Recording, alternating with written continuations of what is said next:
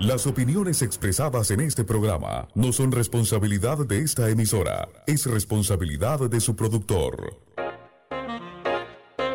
Bienvenidos a Punto Omega, un programa diferente para la gente buena y pensante, aportando un poquito de cultura y conocimiento para que tomemos decisiones que nos mejoren como persona y comunidad. Punto Omega, la ventanita del jazz y la cultura. Ahora, Panamá tiene algo diferente. Punto Omega todos los sábados de 10 a 12 mediodía en esta emisora. Producido y dirigido por Ramón Mendoza.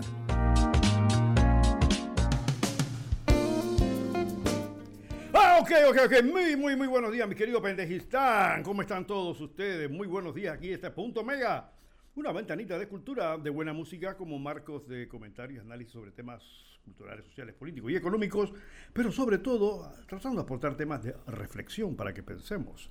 Nuestra misión y compromiso es traer un poquito de conocimiento y cultura para que cada uno de nosotros como personas, padres, madres de familias, estudiantes y ciudadanos podamos tomar aquellas decisiones que nos mejoren como personas y como comunidad. Pero también Punto Mega es la ventanita del jazz y la cultura aquí de este Radio con su estudio en calle 50, Ciudad de Panamá. Saludo a todos nuestros oyentes a nivel nacional. Eh, quiero excusarme, hoy no estoy 100% eh, físicamente capacitado, pero aquí estoy eh, así que me excuso por cualquier interrupción, cualquier cosa que pase, pero aquí tengo el soporte de Camilo en cabina. Oye, Camilo, día y hora, por favor, si eres tan amable, hombre. Buenos días, señor Ramón. Son las 10 de la mañana, 4 minutos del sábado 17 de julio del 2021. Cómo no, gracias Camilo. Bueno, a nuestras redes, por aquellos que nos quieran seguir y mandar sus comentarios. Estamos en Twitter en punto omega rm.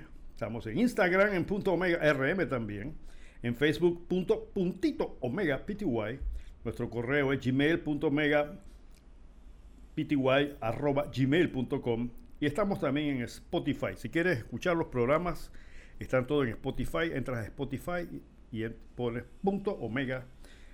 Y si nos quieres ver en vivo, estamos ahora mismo en www.radioancon.com a nivel mundial. Para tus comentarios y quieres mandar WhatsApp, 61 19 6971 61 19 6971 o puedes llamar a cabina al 264 2470 264 2470 cabina de Radio Ancón aquí para escuchar tus comentarios de todos nuestros oyentes. Bueno, saludos como siempre a los oyentes perpetuos, a las damas pensantes del CEU, allá están escuchando, nuestra amiga Tessy Candelilla Arias. Saludos, Tessy. También a nuestro hermano allá en la, reportando sintonías de Los Ángeles, California, Omedo Mendoza. Jaime Lao de Hong Kong. A la gente de Ciricito que siempre están escuchando. A la gente de la familia eh, Cortés allá en Cerro Punta. También a la gente del Jobo, Altos del Jobo.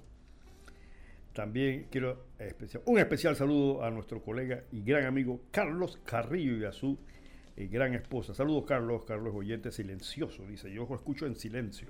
Así que saludos, Carlos, que es eh, oyente de Punto Omega. También a nuestro amigo el licenciado Rodolfo Guillén, que tal vez esté con nosotros haciendo comentarios la próxima semana. Y a nuestros oyentes de Capira, que siempre llama y me dice que es la ignorante. No, usted es una persona sumamente inteligente y con un agudo razonamiento. Estos son los oyentes de Punto Omega. Bueno, la semana pasada uno de nuestros oyentes cumplió años y nos pidió algo, eh, nos mandó a decir que quería escuchar algo de Big Band. ¿Qué es Big Band? Para aquellos que ya los oyentes viejos este, de, punto mega saben lo que es el Big Band. En jazz, Big Band es casualmente una orquesta compuesta por bastante músicos. Por eso el término Big Band, que casualmente fue un término inventado por un panameño de Bocas del Toro. Siempre se ve el nombre de este, de este músico panameño. Estamos hablando de los primeros años del siglo pasado donde este músico bocatoreño eh, viaja a los Estados Unidos y se incorpora a algunas de las orquestas importantes de aquella época, ¿no? cuando el jazz comenzaba a proliferarse en los Estados Unidos a través de bandas, y este panameño da el nombre de Big Band. Así que, como lo prometido es deuda, mi estimado amigo de La Cabulla, un jazzista desde La Cabulla que está al tanto, y a veces me dice, licenciado, esa versión que hizo no es la original, esto fue una modificación, está en algo. Y, es bueno saber que tenemos oyentes que a pesar de que están en diferentes lugares del país, tienen esa cultura musical importante. Ojalá, ojalá así fueran otros aspectos culturales en este país, que estamos tan necesitados de cultura y tenemos un Ministerio de Cultura que anda dando tubos por ahí. Quiero decirles que hace dos semanas me llamaron que iban a participar, querían hacer una serie de aportes, qué sé yo, pero no, no, no, no llamaron. Así que nos quedamos esperando al Ministerio de Cultura. Puede ser que como tuvimos una conversación con uno de sus oficiales, uno de sus ejecutivos, hace unas semanas atrás también, y pues el planteamiento que básicamente era una promoción política más que una promoción cultural, de repente pensaron, bueno, no vamos a, ir nuevamente a Punto Omega. Es que en Punto Omega, a diferente de otros programas, mis estimados oyentes, aquí no hacemos agendas previas, aquí no vendemos espacio. Aquí no nos ponemos de acuerdo con los participantes. Entonces, el cuestionamiento a que muchas veces se le hace es casualmente el cuestionamiento, o sea, las preguntas que pensamos que tiene que hacerle el pueblo a aquellas personas que les pagamos para que el país camine. Y muchas veces, pues las cosas no pueden ser respondidas. Hoy, si tenemos suerte, estará con nosotros el viceministro de Agricultura, licenciado Roñoni. La semana pasada tuvo un percance médico, pero eh, su secretaria nos confirmó que hoy pues a las 11 de la mañana estará con nosotras.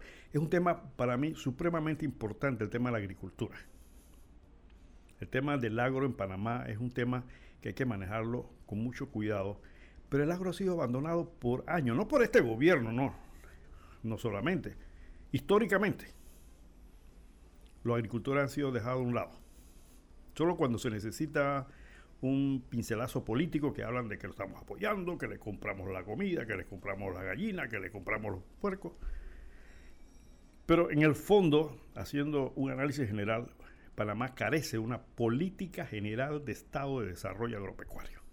Aquí cada gobierno viene con un cuento, cada gobierno viene con un librito y a final de cuentas nuestros agricultores siguen estando por lo menos en la misma situación. Y aquellos que han avanzado aparentemente ha sido por iniciativa propia, por esfuerzo propio, aquellos que están exportando productos para, otros países, eh, incluyendo carne en algunos casos, ha sido por, el esfuerzo de ellos, no porque el gobierno ha preparado una política general para que se exporte. Los, los caficultores, por ejemplo, que han logrado poner a Panamá a nivel mundial, en uno de los primeros puestos con uno de los mejores cafés del mundo. No es porque el gobierno ha diseñado una estrategia a nivel general para incentivar, promover la producción de estos cafés, eh, cafés o cafés? Cafés de alta calidad. Son, son iniciativas propias de los caficultores, con su esfuerzo, con su iniciativa, con su eh, eh, pecunio, con su plata.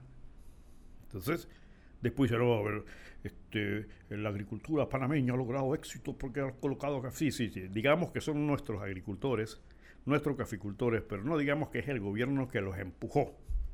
Están huérfanos de eso. No como ocurre en otros países donde los gobiernos sí apoyan de manera directa o tienen políticas estatales para esto. Bueno, a nuestro amigo de Cabuya vamos a traerle, como él me pidió, Big Bang, un clásico del Big Bang es el gran Glenn Miller. ¿Quién es Glenn Miller? Glenn Miller ya no existe, obviamente. Eh, fue uno de los creadores de una de las big band de los Estados Unidos que promovió mucho el género y el swing. Ah, y vamos a traerle un tema conocido, bueno, mucha gente hoy no conoce esto, pero en la época del siglo pasado, a mediados del siglo, finales del 30, mediados de los 40, 50, era una modalidad de jazz que se escuchaba. Vamos a traer entonces un big band a la, orquesta de Glenn Miller con el tema In the Mood para nuestro amigo de Cabuya y deseándole pues que haya pasado muy buen cumpleaños. Vamos con Glenn Miller entonces.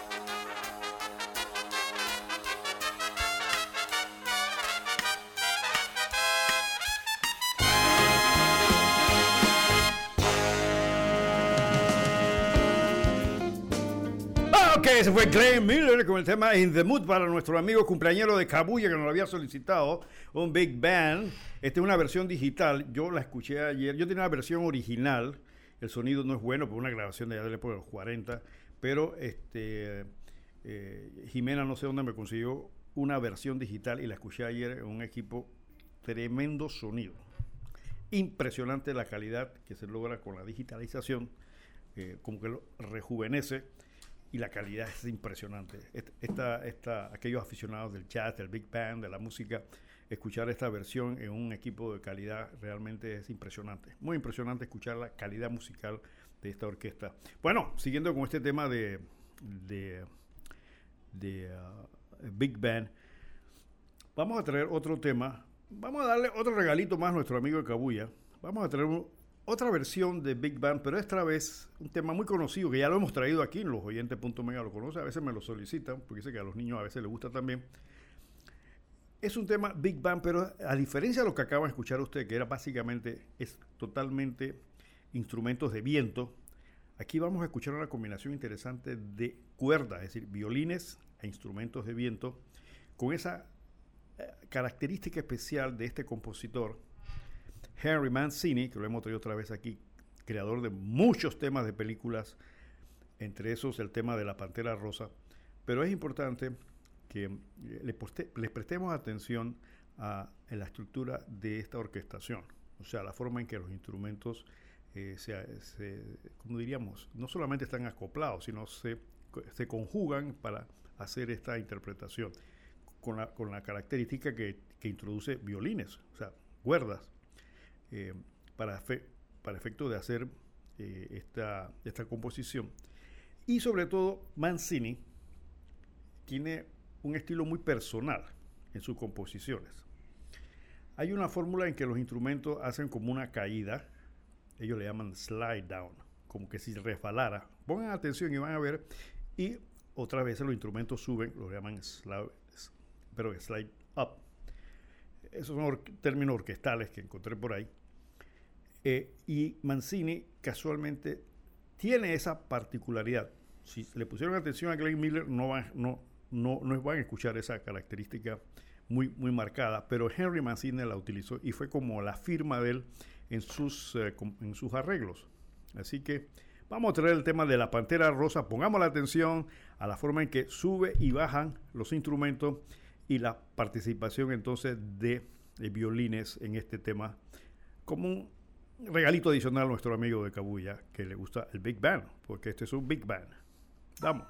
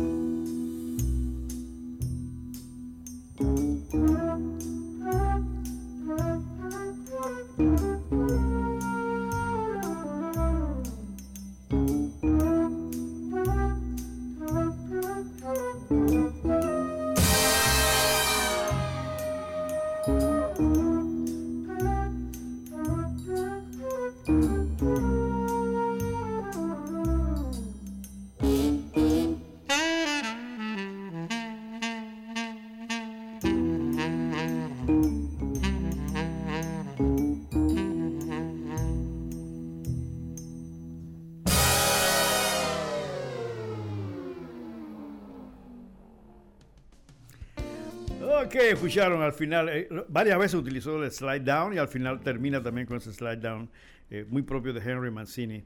Bueno, este, entre los temas que estamos por, ver, hay varios temitas aquí. Eh, la semana pasada asesinaron al presidente de Haití, Juvel Moises, y ah, salió a la palestra pública a nivel internacional que quienes habían participado en ese asesinato y tortura, porque aparentemente lo torturaron, supuestamente eran ex militares colombianos.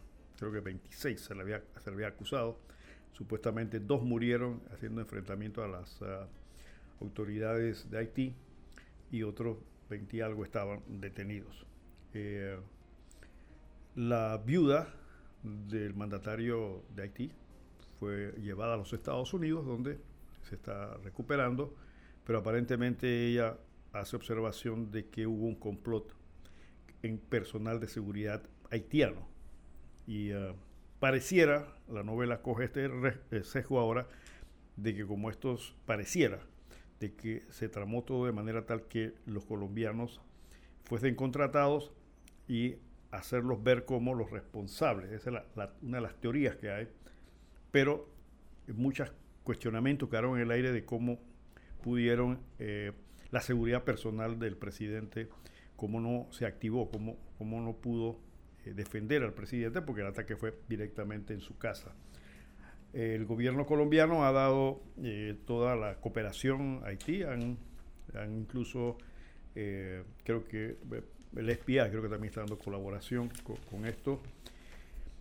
Y parece haber una trama política detrás de este, de este magnicidio. Se llama magnicidio cuando se asesina a una personalidad, a un gobernante, de algunos movimientos dentro de Haití que aparentemente el presidente pretendía eh, presentar un referéndum para una nueva, una nueva constitución, eh, un poquito más eh, de tipo social. Haití es uno de los países más pobres, por, lo menos más pobres de Latinoamérica, de América, perdón, y uno de los países más pobres del mundo, más pobre del mundo. Haití, para aquellos que yo sé que, discúlpenme aquellos que lo saben, pero yo sé que mucha gente no lo sabe. Haití está en una isla, mi estimado oyente, que comparte con República Dominicana. Eh, Haití fue el primer país de América que se independizó de Francia. ¿no? Eh, fue, una, fue una revuelta muy sangrienta, pero a final de cuentas logró la independencia. Fue el primer país que se independizó en América de los franceses.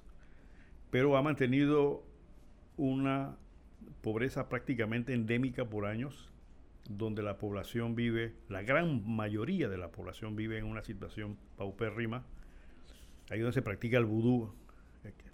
A veces cuando hemos volado, he volado vuelos comerciales, que uno pasa sobre eh, la isla para ir a Dominicana, uno ve la diferencia geográfica, uno ve lo que es la parte de Haití totalmente desolada, desde allá arriba, y la parte de Dominicana se ve diferente. ¿Por qué? Porque han desolado eh, los bosques para utilizar leña para cocinar y ese tipo de cosas por el tipo de economía y de pobreza que se vive en Haití. Aparte de una corrupción también endémica en los gobiernos que ha habido, pues tuvieron hasta dictadores eh, por mucho tiempo, el famoso Papadoc Duvalier. Bueno, veremos en qué termina esto. Eh, los países del mundo pues se han levantado, han señalado y eh, eh, condenado ese acto. Y no sé qué va a pasar en Haití, lamentablemente no creo que eso vaya a solucionar la situación de, ese país, que es un problema ya de orden cultural que por años, y seguirá siendo así posiblemente, no se logre arreglar. Otra de las cosas que está pasando es que en Cuba, ya todos ustedes saben, en Cuba ha habido manifestaciones de miles de cubanos que han salido a la calle, salieron a la calle a protestar. Y este, la policía cubana pues los ha reprimido. Algunas versiones de eh, cubanos en el exilio y de cubanos que han podido transmitir vía internet hablan de una fuerte represalia, hablan de algunos desaparecidos, que no sé dónde están. Evidentemente el gobierno cubano ha detenido aquellas personas que pudiesen liderar este movimiento, sobre todo intelectuales, críticos, políticos, eh, han sido detenidos. Ha habido un movimiento mundial para efecto de eh, solicitar la liberación de este, este grupo de personas que ahora mismo se encuentran detenidos. Pero como una reacción del gobierno, el presidente Díaz Canel lo que ha dicho es que va a haber una apertura en Cuba ahora para permitir que hasta diciembre eh, puedan importarse a la isla alimentos y medicamentos sin pagar impuestos y sin un límite. La reacción pareciera un acto bueno, eh, bueno, pero la reacción de analistas ha sido de que lo que intenta es que los cubanos en el exilio apacigüen las necesidades de los que están en Cuba de manera tal que le hagan el trabajo al gobierno. Es decir, ¿quieren comida? Bueno, reciban la comida. ¿Quieren medicina? Pues reciban la medicina. Y entonces de eso ya se, calman. Entonces esa ha sido la estrategia del gobierno cubano. Eh, aparentemente en, esa, en esa dirección. Entonces ha habido un movimiento ahora en Miami a través de las redes sociales donde cubanos le están diciendo a sus compatriotas no enviemos nada a Cuba. Tenemos familia, tenemos gente que está sufriendo allá, pero si, si le enviamos esto lo que estamos haciendo es apoyando indirectamente al régimen porque de esa forma ya las necesidades perentorias, o sea, inmediatas de las personas se van a calmar, entonces ellos se mantienen en el poder. Eh, Así que eh, esa posición, obviamente que mucha gente va a mandar, va a mandar este, eh, recursos a Cuba.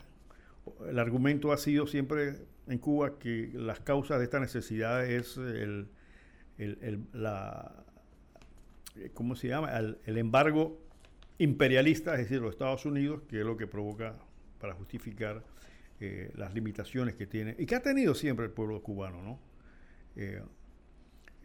Aquí vimos en Panamá a la gente del Suntrack apoyando eh, frente a la Embajada de Cuba, apoyando al gobierno cubano, algunos cubanos eh, locales, eh, mostrando carteles en contra de lo que pasaba en Cuba, pero Suntrack tenía un camión, un bus, tiene un, tiene un pick con unas bocinas, unas bocinas extremadamente poderosas y entonces estaba enfrente de la Embajada de Cuba apoyando y eh, gritando que viva el socialismo, viva la revolución. Pero yo creo que esta gente de Suntrack podría muy bien irse a vivir allá, ¿no? Múdense a Cuba, múdense a Venezuela, vayan para allá. ¿Por qué? Porque están en este país que es eh, liberal y capitalista. Váyanse para allá. ¿Para qué? para que, disfruten en carne propia las bellezas de ese socialismo. Porque es muy bonito estar aquí con un parlante gritando cosas que vive el, eh, el socialismo, que vive el gobierno cubano, pero tú puedes ir a un restaurante y comer lo que te la gana, puedes ir a un supermercado y comer lo que te da la gana, puedes ir a una farmacia y vas a encontrar los medicamentos, aunque estén caros, pero están ahí. Yo he estado en Cuba, hace varios años estuve en Cuba, y, yo sé lo que está pasando a la gente allá. A veces un poquito mejor, a veces un poquito peor, pero, pero quieren vivir en el socialismo, pues vayan. nadie se lo impide. Nadie le impide en Panamá que esta gente de Suntra agarren un avioncito. Es más, flétenlo, se van todos para allá. Y tan felices allá. Pero es muy bonito decir esto aquí, teniendo la barriga llena con el capitalismo y el liberalismo, y entonces eh, hablando de socialismo, y, que quieren importar eso para Panamá. Porque al final de cuentas, la gran estrategia de estos grupos es importar el socialismo, ese tipo de socialismo, porque quiero decirle, mi estimado oyente, que hay diferentes tipos de socialismo, ese tipo de socialismo a Panamá y a otros países. Panamá estamos jodidos, definitivamente, pero yo creo que hasta ese extremo nos tenemos que llegar. Podemos solucionarlo. Yo estaba revisando la constitución cubana y me llamó mucho la atención el artículo 3 de la Constitución de Cuba que dice así. En la República de Cuba la soberanía reside en el pueblo. Ese principio universal. Y ahora vamos a hablar de esto porque hace, unos días fue, 14 de julio, fue la toma de la Bastilla en Francia, que inicia una etapa nueva eh, política a nivel mundial. Y la principal base, y por ahí andan los que andan hablando de una constitución originaria, es esta la filosofía. Exactamente esto. La soberanía reside en el pueblo. Hay una coma ahí. Coma. Después dice, del cual dimana todo el poder del Estado. Eso está bien, muy clarito, así debe ser.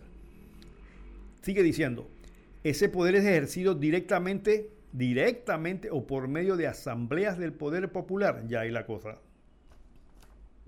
Coge otro camino. Y demás órganos del Estado de que ellas se derivan en la forma y según las normas fijadas por la Constitución y estas leyes. ¿Ok? El mismo principio de que la soberanía está en el pueblo, pero ya entran entonces a través de qué? De medio de asambleas del poder popular y demás. Y, esta es la parte que me llamó mucho la atención. Dice, todos los ciudadanos tienen el derecho de combatir por todos los medios, incluyendo la lucha armada, cuando no fuere posible otro recurso, contra cualquiera que intente derribar el orden político, social y económico establecido por esta constitución podría entenderse de que, ok, está bien, todo, todo eh, régimen político tiene el derecho a defenderse, es un principio básico.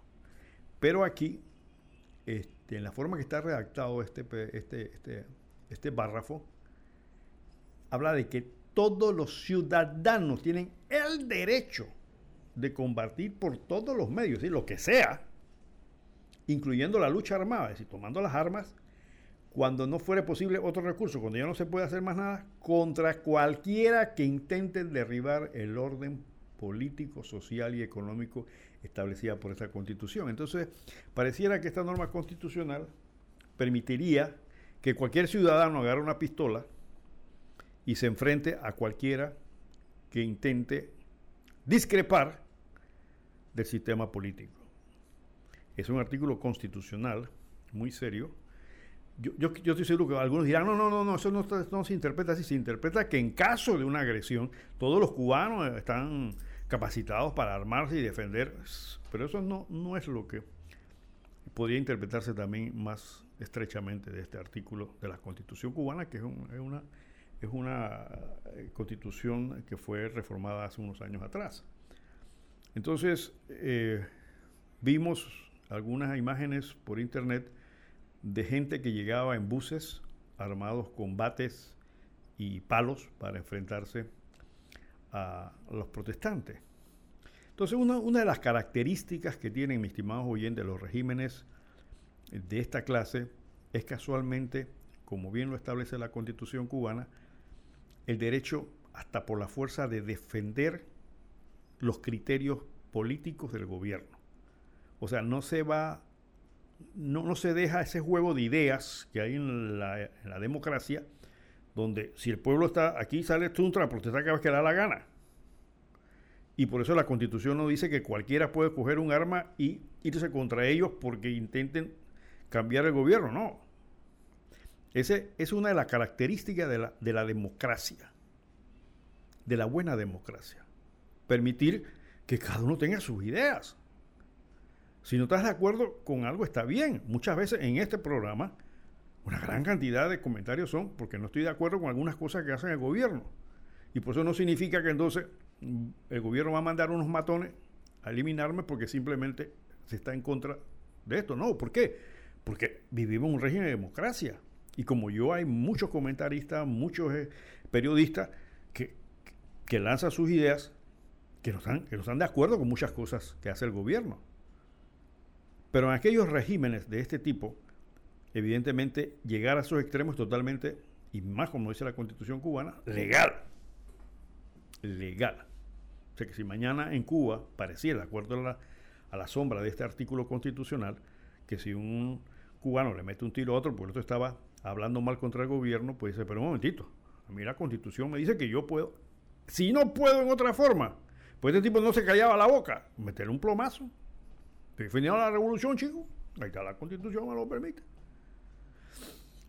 Por eso en estos regímenes matar a una persona posiblemente no sea tan grave como levantarse contra el, contra el gobierno. Los delitos políticos son más duramente castigados muchas veces que los delitos comunes. Porque en estos sistemas se dice que los delitos comunes pueden ser resocializados, reeducados la persona. Pero un delito político no lo ven de esa forma. Entonces, vamos a ver qué pasa en Cuba. Eh, muchos cubanos en el exterior gritan y patalean, otros le han dicho, bueno, pero ¿por qué no te vas para Cuba también? Tú estás en Miami gritando, ya tomando café, tomando trago, y hay que tú, pero coge tu barquito y vete para, vete para allá, pues así como hizo Fidel con el grama, ¿no? En fin, la situación cubana es una situación que ha permanecido por muchos años y uh, eh, vamos a ver qué evoluciona ahora con este nuevo gobierno para uh, cambiar las cosas, pero parece que la, situación no va a cambiar definitivamente eh, a corto plazo, definitivamente que no. Bueno, eh, vamos a traer ahora a Rey Oviedo, que lo traer aquí con el tema Shark Aztec de Rey para entrar en el análisis de otros temas.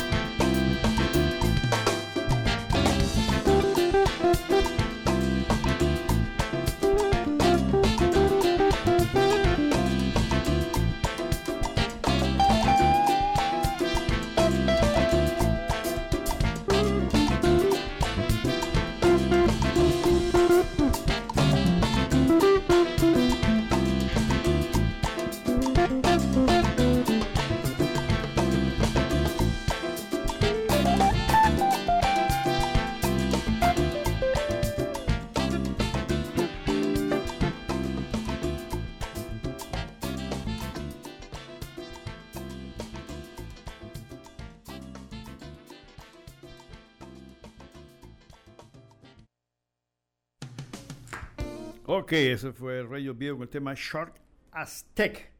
Bien, como les decía, pues el 14 de julio fue la, un aniversario más de la Revolución Francesa. Eh, algunos, cuando estábamos en la escuela nos enseñaban cosas de esas. Yo sé que ahora estos muchachos no tienen idea ni siquiera que hubo una revolución y qué fue la importancia de esto. Miren, es importante, eh, ¿qué importancia tiene la Revolución Francesa para nosotros?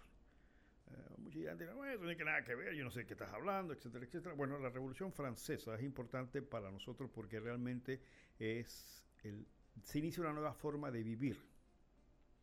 La forma en que estamos viviendo hoy con estos sistemas de gobiernos democráticos donde escogemos a nuestros eh, representantes, a nuestros gobernantes, eh, nace casualmente de este movimiento.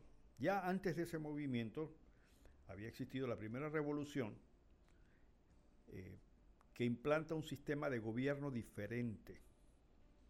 Hasta 1775, es fecha de la Revolución Americana, prácticamente todos los gobiernos eran a base de monarquías, o sea, no se conocía otra forma de manejar un país que a través de un monarca, de un rey, que heredaba el trono, o sea, ni siquiera es que era elegido, normalmente un monarca es, es son por reglas que mantienen ellos y demás. Entonces, Europa estaba controlado básicamente por monarquía que a final de cuentas entre ellos eran parientes. Pero van surgiendo ideas, que eso es lo importante que a veces hay forma de que la gente no entienda, que van surgiendo ideas nacidas de qué? Del ejercicio filosófico, de pensadores, donde comienzan a decir, mira, el poder que tienen los reyes no es porque Dios se lo dio, porque esa era la teoría. Yo mando, yo soy rey, ¿por qué? Porque Dios quiso. Entonces tú tienes que obedecerme, porque es el principio divino de los reyes. Tú me tienes que obedecer. ¿Por qué? Porque, carajo, porque Dios me dio ese poder. Entonces, en Francia se seguía ese principio, al igual que en el resto de Europa, pero para 1789, que fue la fecha el año donde se origina, eh, revienta, por, decirlo así. Ya en Francia había una serie de, inconformidades. La economía no estaba bien, habían sufrido unas sequías serias, eh, las, arcas del Estado estaban vacías. Los franceses ayudaron a los norteamericanos, a los gringos, a independizarse. Ellos le metieron la mano fuertemente en tropas y plata a los americanos para que se independizaran de Inglaterra. Eso también los había afectado. Y entonces eh, estaban cocinándose ideas de estos filósofos políticos como eh, Locke, John Locke, con una obra que se llamaba Ensayo del Gobierno Civil, Montesquieu, con el espíritu de las leyes, Voltaire, con el siglo de Luis XIV, y Rousseau, Contrato Social, obras que están poniendo a leer a algunos estudiantes de Derecho. bueno, esas obras nos las pusieron a leer a todos nosotros cuando estábamos en la universidad. Hoy, si acaso, si acaso le ponen a leer uno de estos, pero nosotros tuvimos que leerlas, porque estos son clásicos. ¿En qué sentido, mi estimado oyente? Que allí te explican por qué razón tú tienes derecho a escoger a tu gente. Y te explican racionalmente por qué razón la soberanía de un Estado está en su gente, donde el poder está en el pueblo, como dice la constitución cubana y dicen casi todas las constituciones modernas. Eso nace de este fenómeno, porque antes no se conocía otra forma de gobernar. Entonces, en Francia, eh, eh, la sociedad francesa estaba dividida en lo que llamaban estados, pero no estados como estados de, de país, no, no, no, se le llamaba estado simplemente a una división política de, estructura, donde en el primer estado estaba el clero, es decir, la iglesia, en el segundo estaba la nobleza y en el tercer estado, estado llano, estaba el resto de la población. O sea, había tres niveles sociales. La iglesia arriba, primero, luego los nobles, que eran la gente que estaba vinculada al rey con algunos títulos nobles, dueños de latifundios, de tierra y qué sé yo, y luego estaba la gente común, Ahora, en el clero, no todo el clero estaba en la papa. O sea, este clero que estamos hablando, el, primer estado era la gente, estos curas que estaban en la papa, que millonarios, vivían como reyes, tenían grandes propiedades, etcétera, etcétera. Pero también había un clero pobre, había curas de pueblo que vivían de la limón, etcétera, etcétera, pero había una, una, una clase de religiosa de mucha plata, como las hay hoy también. Porque usted ven a los curas hoy, que a los cardenales y demás, que andan con unos collares de oro que pesan como 20 libras, qué sé yo, los papas, excepto Francisco por lo menos, viven en una riqueza impresionante y hoy todavía el clero mantiene eh, mucha riqueza. La iglesia es súper millonaria. Cristo no lo fue, pero bueno, ellos sí lo son. Y en esa época, pues este, este primer estado, mire que estaban por encima de la nobleza. La nobleza era entonces este segundo estado, pues repetirle, se le llama estado, solamente no, no, no, lo, no asociemos con estado político, con, país, no, no, Era, era, era, un grupo, por llamarlo de esta forma, que estaba entonces la nobleza, que eran aquellas personas que disfrutaban de riqueza proveniente de la tierra, cobraban eh, dentro de sus terrenos, le cobraban a los campesinos impuestos. Mira, había, había impuestos, por ejemplo, si pasabas por un puente, el noble te cobraba si ellos tenían, para que vean, para que tengas una idea cómo estaba la situación, eh, ellos tenían los hornos. Si tú querías hacer pan, entonces tú tenías que pagarles a ellos por hacer el pan en ese horno. No sé, tú, tú no tenías, derecho a tener un horno. Ellos tenían el horno. Ellos tenían el puente. Aparte, tenía, aparte de eso, tenías que dar una parte de las cosechas y pagar impuestos a ellos y pagarle impuestos al rey. Y aparte de eso, la iglesia cobraba también los diezmos. Entonces, como que la, gente estaba jodida, ¿no?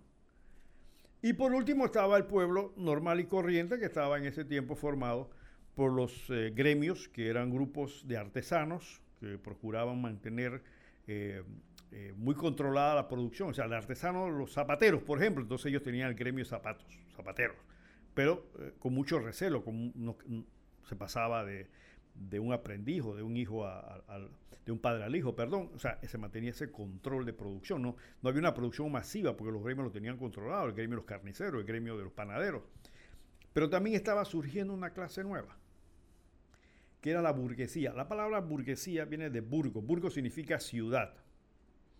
Hoy, hoy se habla de burguesía para mencionar a una clase pudiente pero técnicamente, históricamente, burguesía viene de burgo. Burgo es ciudad. Por eso ustedes ven que muchas veces le dicen al alcalde burgomaestre. En algunas a veces ustedes, el burgomaestre de la ciudad de Panamá. ¿Por qué? Porque la ciudad es Burgos. Y el maestre, o sea, el director, es el, el alcalde. De ahí viene la palabra burguesía, entonces. Luego, entonces, este, la situación se comenzó a complicar. Y a quién le tocó los platos rotos le tocó a Luis XVI. Este fue, heredó el reino de Francia con acaso 20 años.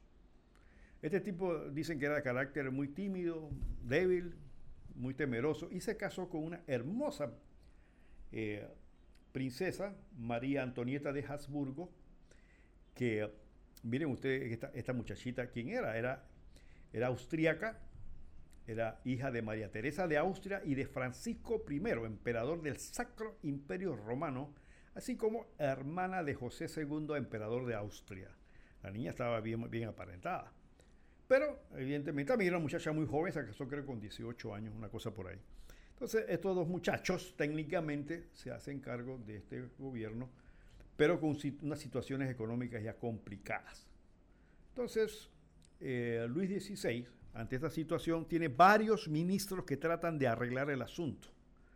Nombró varios ministros para efecto de eh, arreglar este asunto, pero no se arregló. estoy resumiendo detalles. No, no se arregló. Imagínense que está el, presidente y está la situación económica, nombre varios ministros, eh, ministros de Economía y Finanzas y las cosas no se mejoran, las cosas se empeoran.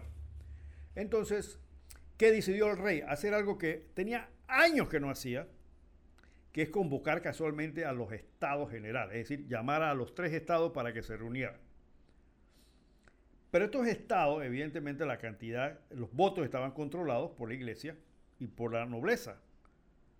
Entonces se vino la discusión de cómo íbamos a votar, cómo se va a votar.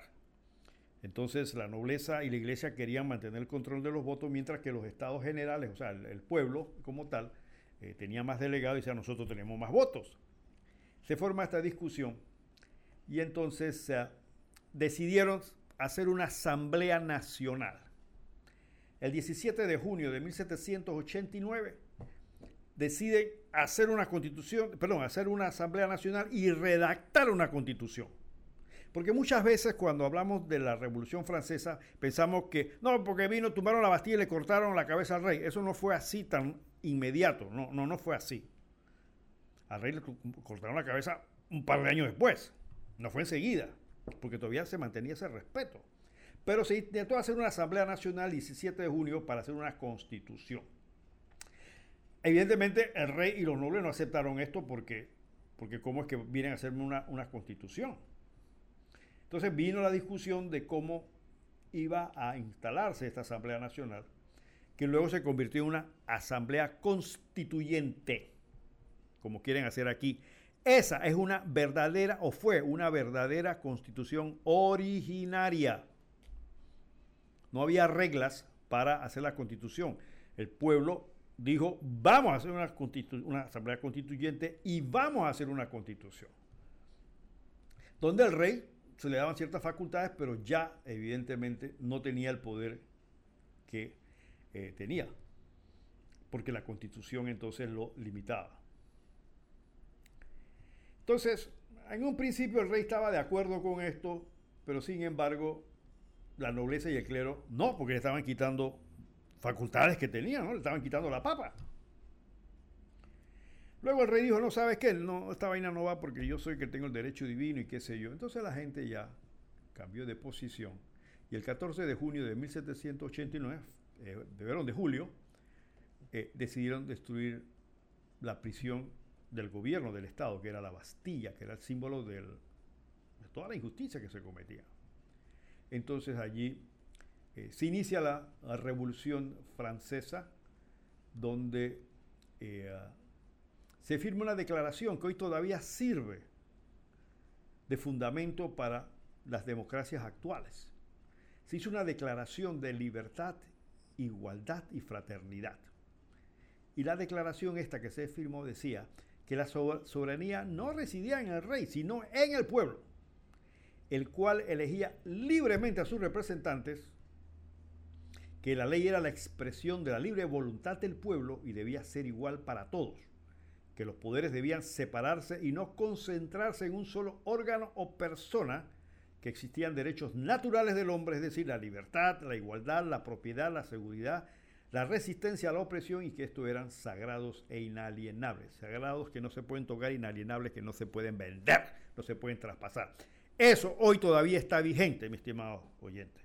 Hoy van a escuchar a muchos políticos cuando hablan de constitución y constituyente hablar de lo mismo, de los derechos que tienes tú como ciudadano, los derechos que tienes tú como persona para poder que se te respete tu derecho. Aquí se reflejaron en esta declaración, que sirvió de base para todas las demás declaraciones de constituciones que se fueron generando después. Entonces, ¿qué pasa? Esta constitución que se hizo le daba al rey, era una monarquía constitucional. Es decir, el rey, eso fue en 1791, donde se hace entonces la eh, constitución, donde, se le da, ya es una, es una constitución, una monarquía constitucional, como que existe en varios países, donde el rey prácticamente simplemente es un símbolo, nada más. Eh, y entonces eh, se depositaba el poder en el pueblo. Pero, ¿qué pasa? Que evidentemente eh, la nobleza ni el rey estaban muy de acuerdo con esto y los demás países que tenían reyes ya estaban viendo esto con malos ojos. Dicen, si esto pasa en Francia, nos puede pasar a nosotros.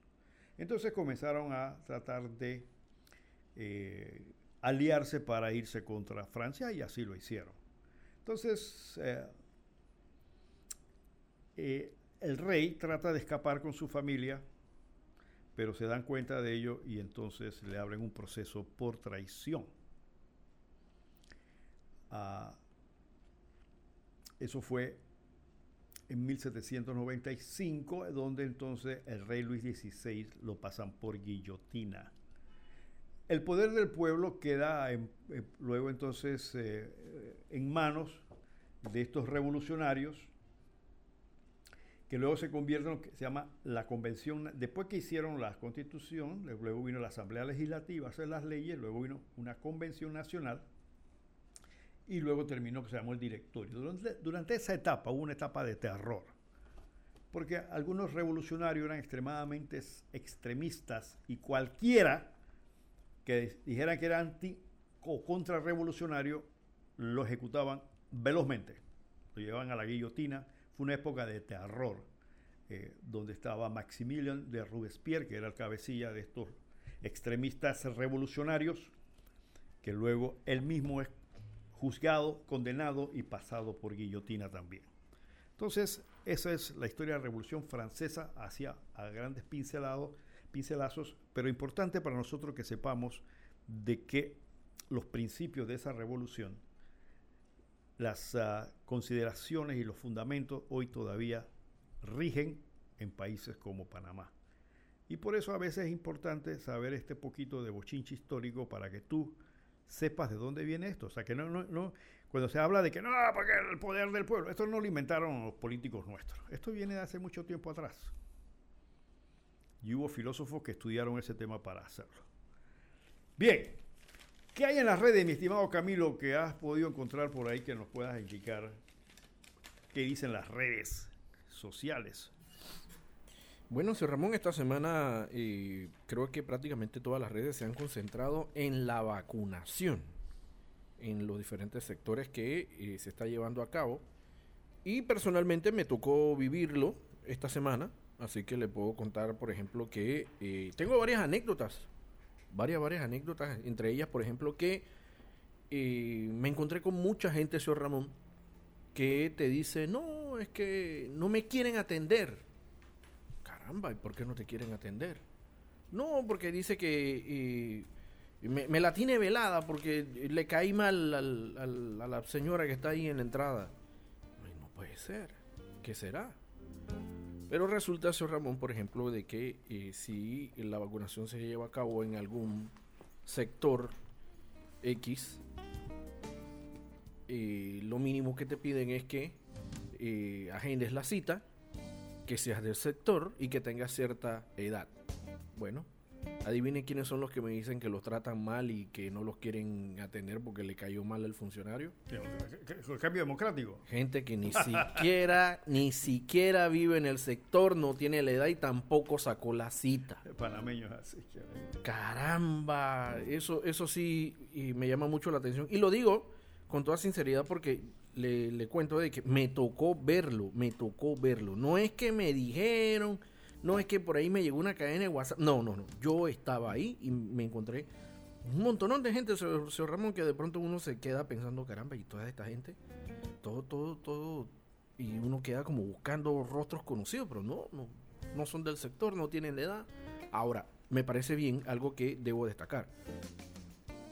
Si uno tiene la paciencia y, de pronto comprende que la situación amerita eh, algo de tiempo, pues creo que todo está bien llevado. Un aplauso fuerte, no solamente para los encargados de la vacunación, sino también las enfermeras quienes están haciendo un trabajo exhausto. Esto lo voy a destacar. Y que con mucho profesionalismo están llevando adelante esto, esto que poco a poco están aumentando los sectores donde se está llevando y todo lo demás. Pido un poquito de paciencia a la gente que de pronto está como impaciente. Poco a poco se va a ir dando la vacunación ahí donde, donde usted vive. Lo que sí le digo, si siga al pie de la letra eh, y los requisitos que te piden, sacar la cita en la plataforma, eh, tener clara la edad, eh, si, si es necesario que vivas en el sector. Y dejemos el juega vivo. Señor Ramón, llamamos corrupto a cualquier expresidente, ministro, dirigente, pero nosotros somos parte de esa corrupción cuando queremos jugar vivo. Y ojo que esto, esto quizás mucha gente eh, le caiga mal, pero esa es la verdad. El juega vivo nos hace parte de esa corrupción que denunciamos.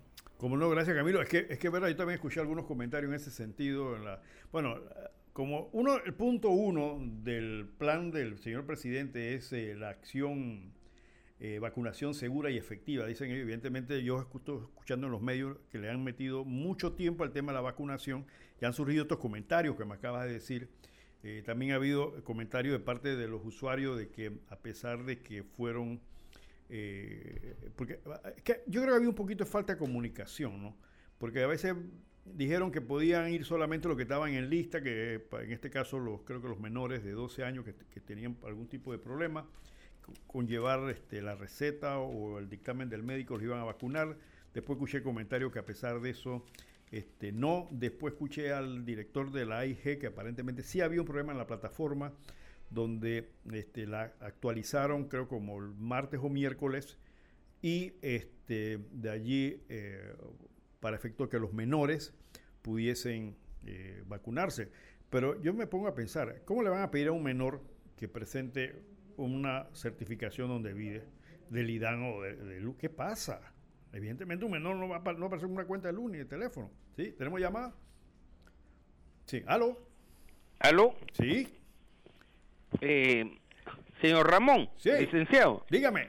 ¿Cómo está? Le habla Carlos Roñoni, yo soy viceministro del MIDA. ¿Cómo está mi estimado colega, hombre? Bien. Me, me imagino que ya está recuperado. Oye, estamos, estamos bien, gracias a Dios. Bueno, esta era una promesa que le habíamos hecho a nuestros oyentes. Está con nosotros el viceministro de Agricultura, el licenciado Carlos Roñoni. Eh, la semana pasada no pudo estar con nosotros por razón de eh, cuestiones médicas, pero bueno, hoy tenemos la suerte de tenerlo aquí. Yo incluso estoy con, problemas médicos, pero sí quería venir al programa para poder hacer esta entrevista que es muy importante para nosotros. Carlos, te agradezco tremendamente eh, que hayas dedicado este tiempo para estar con nosotros. Eh, señor viceministro, abogado, encargado ahora mismo, lo he visto en varias entrevistas eh, a nivel de televisión sobre el tema agropecuario. Y eh, personalmente una de las cosas que me ha mantenido preocupado por muchos años, no de ahora es el tema de la, del tema del desarrollo agropecuario.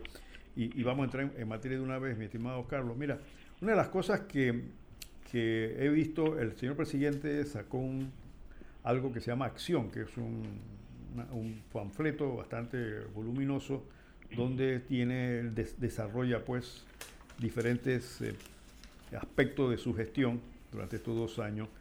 En el tema agropecuario eh, que has estado manejando durante todo este tiempo. disculpe que eh, al público que lo tuté porque al, licenciado lo conozco hace varios una, Una, una amistad hace muchos años, Ramón. Así que, eh, con, eh, no, no, y respeto, conozco al, licenciado Goroña hace muchos años. Bien, Carlos, la, la, pregunta es la siguiente. En el tema este, he estado escuchando, vamos con el tema del arroz, que he estado escuchando de que ha habido quejas de que no se le había pagado a tiempo a los productores de arroz. Escuché a un, creo, señor Araúz, que es del grupo de, de productores, sobre el subsidio que no le ha llegado a tiempo.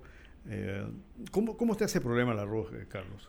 Bueno, es una situación, es una situación compleja, tiene muchas aristas y debemos eh, retroceder un poquito en el tiempo. El gobierno anterior decide ponerle regulación de precios al arroz de primera, que es más o menos el 80% del arroz que se se consume y se produce en este país. Y lo que hace es que le subsidia el consumo, pero realmente se lo carga al productor de arroz. Porque anteriormente, cuando el arrocero, el productor, le vendía al molino,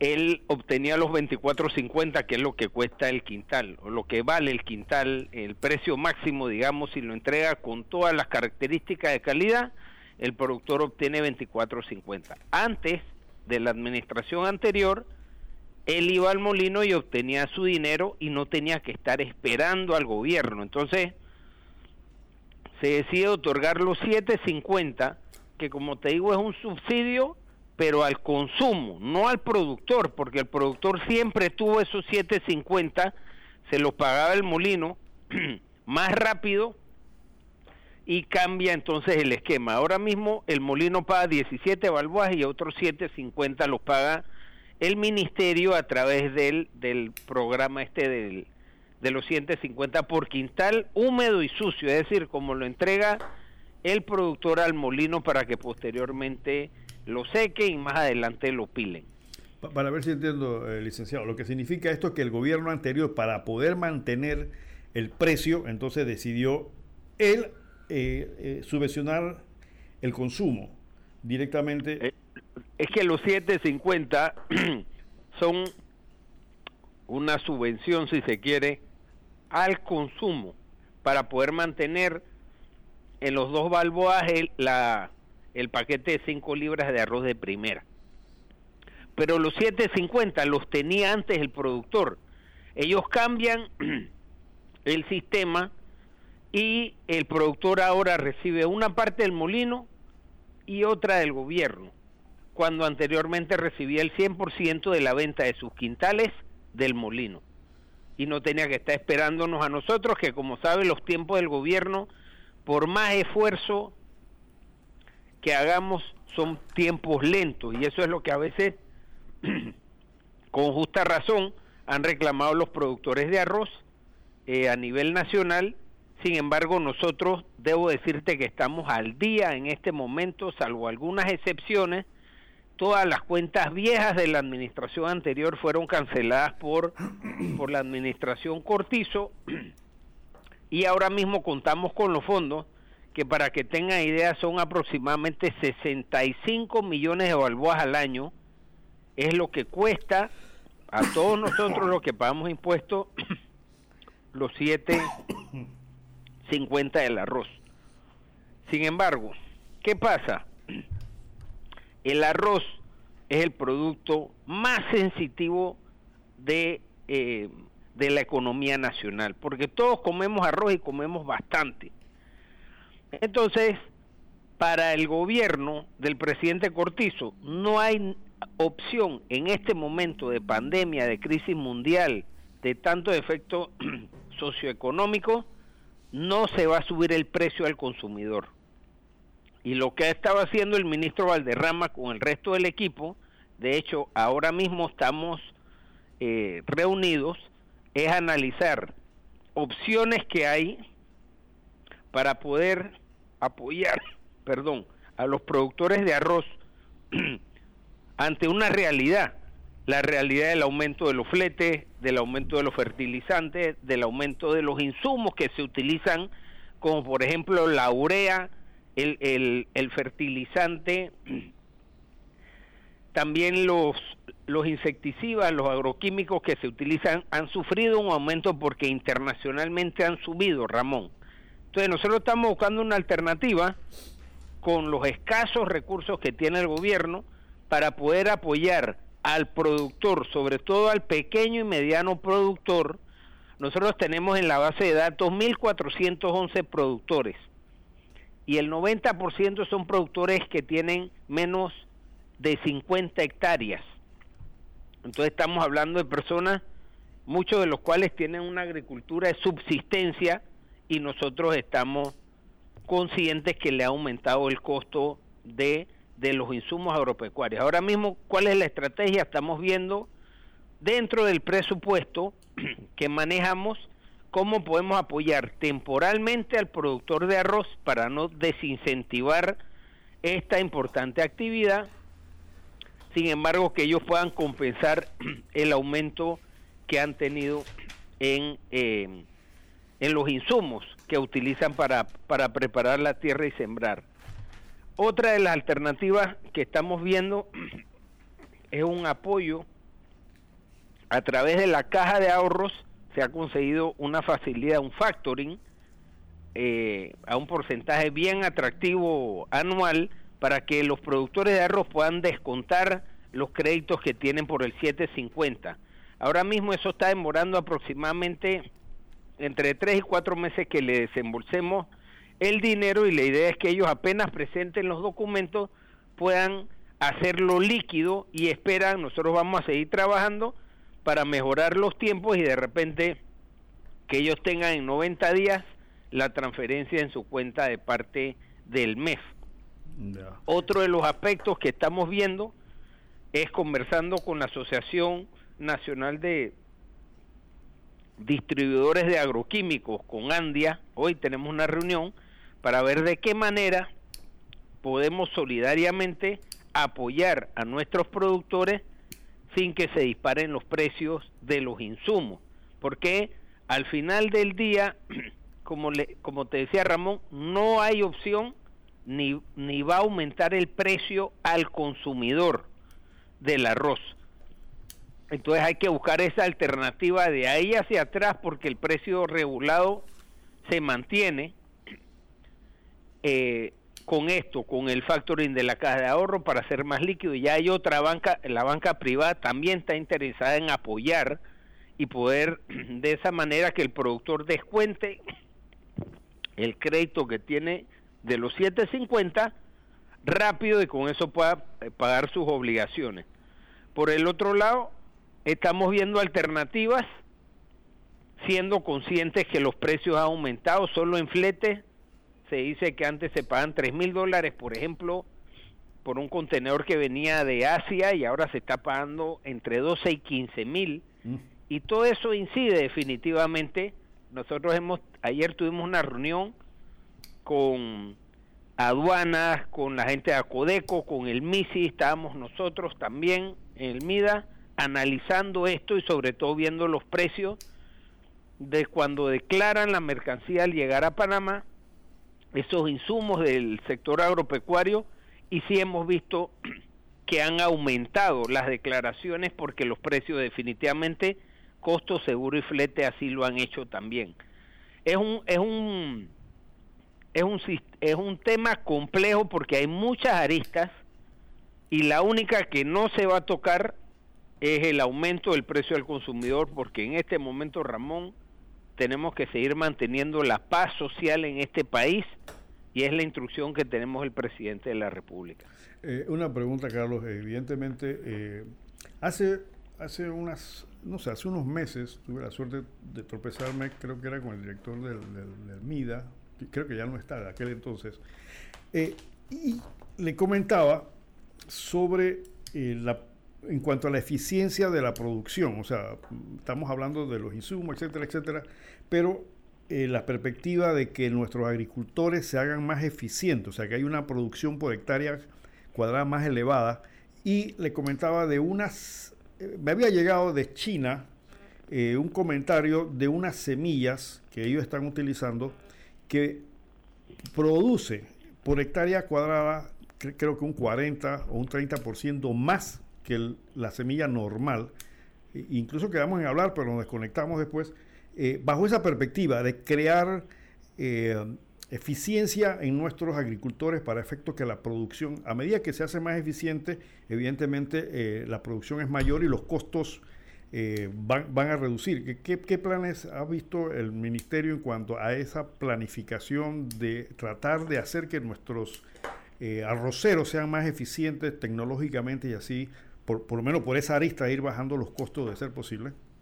Bueno, el, el tema de la tecnología, del, también de la genética en las, en las semillas que se utilicen definitivamente, que es el camino, en este momento la prioridad es de naturaleza social. Eh, por eso estamos enfocados a tener una, una serie de medidas temporales hasta que salgamos de esta crisis sanitaria. Pero, por ejemplo, con el IDIAP, eh, hay también unas escuelas de campo que se están dando. Hace poco el ministro Valderrama estuvo en Veraguas y ya con técnicas modernas se puede lograr una mayor producción por hectárea. Entonces la realidad de todos los productores arroceros y en general hay productores nacionales que son muy eficientes y que tienen rendimientos por hectárea de un 20, 30 y hasta 50% por encima de un, por ejemplo, de alguien que esté sembrando arroz achuzo todavía. Pero resulta que el que tiene una, dos o cinco hectáreas achuzo es el que más necesita apoyo en este momento difícil y que lo llevemos de la mano dándole las herramientas para que en vez de producir 60 o 70 quintales por hectárea pueda producir el doble. Eh, aquí en Panamá también tenemos el, la Federación Latinoamericana de Arroz por Riego, eh, y, ha estado reactivada ahora con el ministerio, con, con Augusto Valderrama, para traer variedades que sean más eficientes y ponerlas a disposición de nuestros productores. Eso arranca, decía, hace poco me contaba después de la visita a Santiago de Veraguas el ministro, que hay productores que han podido incorporar métodos distintos, más amigables con el medio ambiente de fumigación, que les cuesta cinco veces menos de lo que cuesta un producto químico y lo hacen, por ejemplo, con guarapo eh, fermentado. Entonces, definitivamente que hay prácticas que se dan en Panamá. Lo que pasa es que la, la producción agropecuaria, Ramón, es muy dispareja en todos los sectores hay productores muy eficientes de arroz, de maíz, hay productores de carne y de leche muy eficientes y también hay más chiquitos que están o empezando o no han tenido la oportunidad de tener acceso a esa información. Yo considero que ese camino que tú señalas es el correcto. Imagínate que nosotros invirtiésemos 70 millones de balboas al año en vez de los 750 para llevarle riego a nuestros productores para nivelar los terrenos de arroz, para traer esa semilla, prácticas de primer mundo. Eh, revolucionamos esto, nos hacemos más eficientes, aunque pese a las dificultades debo compartir contigo que tenemos 10 de 10 mil, perdón, 10 mil hectáreas más sembradas de arroz este año que si lo comparamos con el año 2019, pese a la pandemia, la gente ha sentido esa confianza, esa seguridad jurídica, los productores en el gobierno y han apostado a, a crecer, a incrementar sus inversiones en el campo. Pero ese definitivamente que es el camino, nosotros tenemos que buscar alternativas y de hecho ya tenemos algunas, pero nos cayó la pandemia, Ramón, y en este momento el tejido social de nuestro país está muy sensible, no es el momento de hacer cambios radicales, pero definitivamente que si nosotros pudiésemos invertir 60 millones de balboas al año, solo en arroz, que invirtiésemos 30 millones, le vamos a cambiar la vida haciendo más eficiente a nuestros productores dándole herramientas para producir, como te digo, en vez de 65 70 quintales por hectárea que produzcan 140 de esa manera van a obtener más dinero, un mejor un, mejor retorno de su inversión y eh, sobre todo es, se hace sostenible en el tiempo. Ese tipo de, de medidas como la que tomó el, gobierno anterior, eh, que dicho sea de paso, el gobierno anterior se convirtió en el importador más grande de arroz a través del Instituto de Mercado Agropecuario el famoso arroz de Guyana. Nosotros no hemos importado como gobierno ni un grano de arroz en lo que va de estos dos años de administración y hemos, le hemos pedido a los molinos que compren todo el arroz nacional para ver si llegamos, ojalá antes que termine la administración del presidente Cortizo, a esa soberanía alimentaria en el rubro de arroz que es el el grano número uno de, del panameño. Y ya nos estamos acercando. Ahora mismo, con estas 10.000 hectáreas adicionales que, que han entrado, este, estamos produciendo más de un millón de quintales de arroz panameño, a diferencia del año 2019, y eso nos va acercando a esa a esa autosuficiencia en arroz que la tuvimos en los 80, inclusive en los 80 llegamos a exportar arroz. Y yo estoy seguro que, que vamos a llegar allá antes de que termine el mandato. Sin embargo, hay que dar esas herramientas que dices tú, darles tecnología, mejores semillas, mejores oportunidades y sobre todo el tema de financiamiento también a nuestros productores, que el BDA ha hecho un trabajo excepcional apoyando con los con los préstamos hasta 100 mil balboas al 0% de interés eh, y los han desembolsado también en forma eficiente.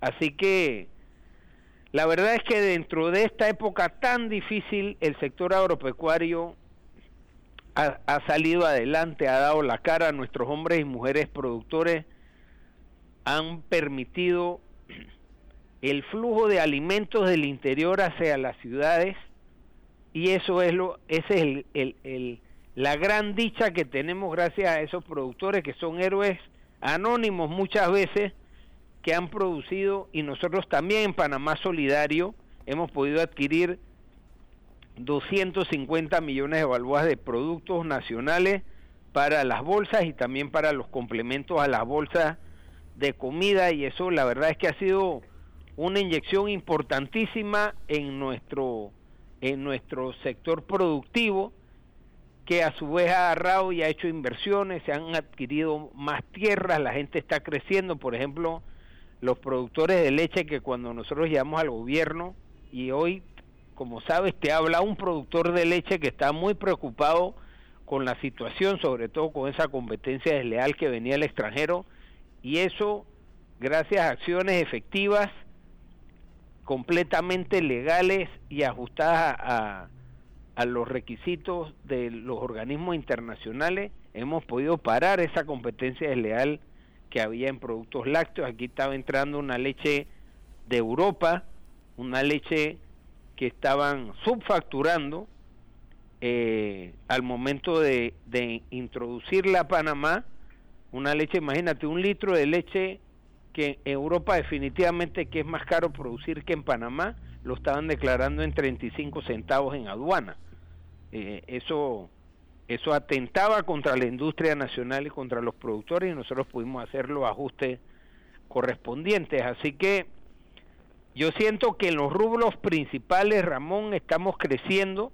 El año pasado crecimos 3% del sector agropecuario comparado con el año 2019 cuando no estábamos en pandemia y eso es, un, es, el resumen de, de, de, la confianza, de la seguridad que le ha dado Cortizo a los productores y que estamos entusiasmados para seguir produciendo y hacer las inversiones.